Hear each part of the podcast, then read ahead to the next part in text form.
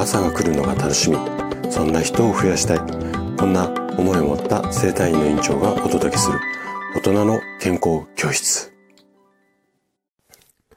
おはようございます。高田です。皆さんどんな朝をお迎えですか？今朝もね元気で心地よいそんな朝だったら嬉しいです。さて今日もね老化を防止する食事術こちらのシリーズをお届けしていくんですが今日は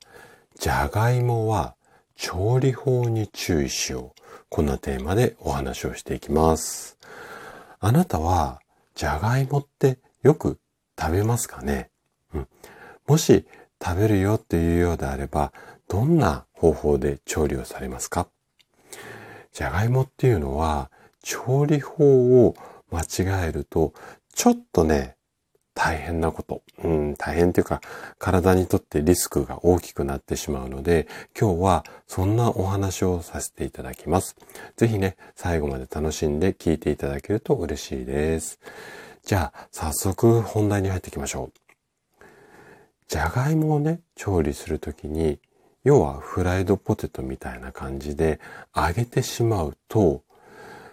ここのシリーズではいつもお伝えしている天敵の AGE ですね。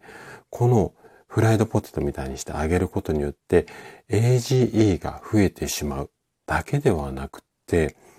発がん性物質までも発生してしまうんですね。なので、老化物質を抑える調理法、ここを工夫するようにしても、見てもらいたいんですよ。じゃあ、揚げる以外でどんな風に、まあ、調理法、工夫していけばいいのか。ここをね、今日具体的にこう説明をしていこうかなというふうに思うんですが、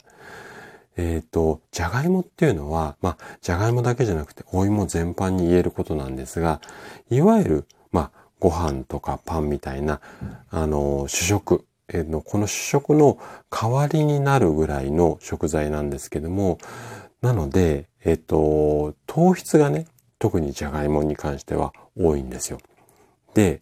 えっ、と、今日は詳しく説明しないんですが、GI 値っていう、まあ、糖質を測るバロメーターの指標の一つのこう値があるんですが、じゃがいもっていうのはこの GI 値が90っていう、まあ、単位、数字なんですけども、そこれ非常に高いんですよね。なので、じゃがいもをこうバクバクって食べると、急にね、血糖値がボーンって急上昇してしまうので、この血糖値が急上昇することが老化に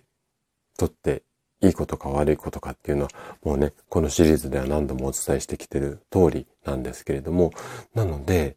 じゃがいもっていうのはちょっとね、調理法を間違えてしまうと、老化を促進する食品だよ。こんな見方もできるんですよ。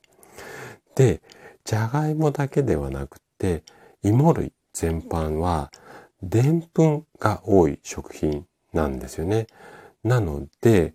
ここのでんぷんが多い食品っていうのは、水分を使わずに高温で調理をすると、ちょっと難しい単語になるんですが、アクリルアミドっていう発がん性の物質が発生されてしまうんですよ。なので、例えばね、じゃがいもをどうしても揚げたものを食べたいっていうようであれば、まず、じゃがいもをこう揚げる前切りますよね。で、切った後、だいたい30分ぐらい、3、40分、水にさらしておくと、先ほど言ったアクリルアミド、この発生率を約40%減らすことができます。うん。全くゼロになるわけではないんですが、まず水に30分とか40分さらして、それから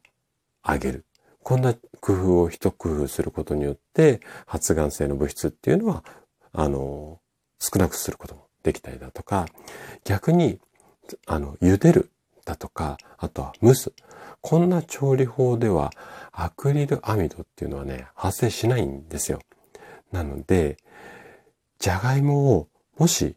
どうしても調理する、まあどうしてもっていうか、まあ調理すること多いと思うんですが、じゃがいもを調理するならば、フライドポテトよりもふかし芋、こんな形がおすすめです。さあ、あなたもね、じゃがいも食べるとき、ちょっと料理に一手間加えて、で、お芋を楽しむことによって、老化を防止できるので、ぜひ参考にしていただけたら嬉しいです。はい。ということで、今日も最後まで聞いていただきありがとうございました。番組の感想などでお気軽にコメントいただけると嬉しいです。それでは明日の朝7時にまたお会いしましょう。今日も素敵な一日をお過ごしください。